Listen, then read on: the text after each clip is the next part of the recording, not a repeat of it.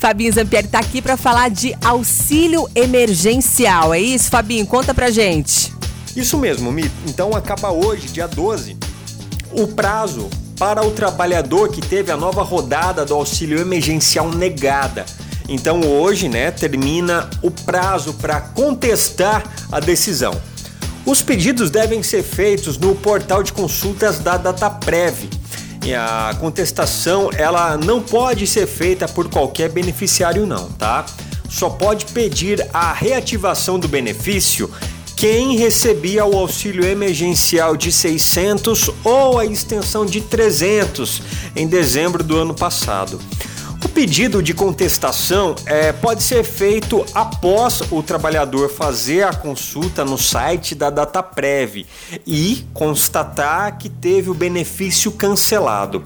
Então, é, caso o resultado da consulta é de inelegível, a própria página oferecerá a opção de contestar, bastando o trabalhador clicar no botão correspondente. Mi.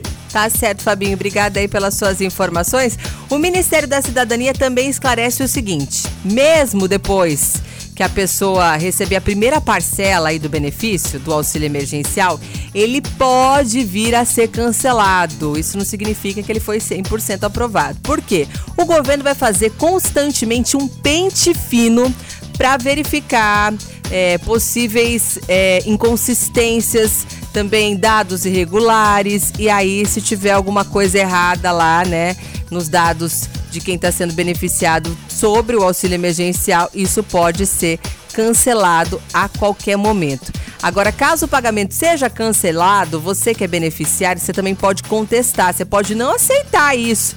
E como que você vai fazer? No meio de decisão judicial ou também processamento de ofícios realizados também pelo Ministério da Cidadania. Agora 5h28 e o nosso Revista continua.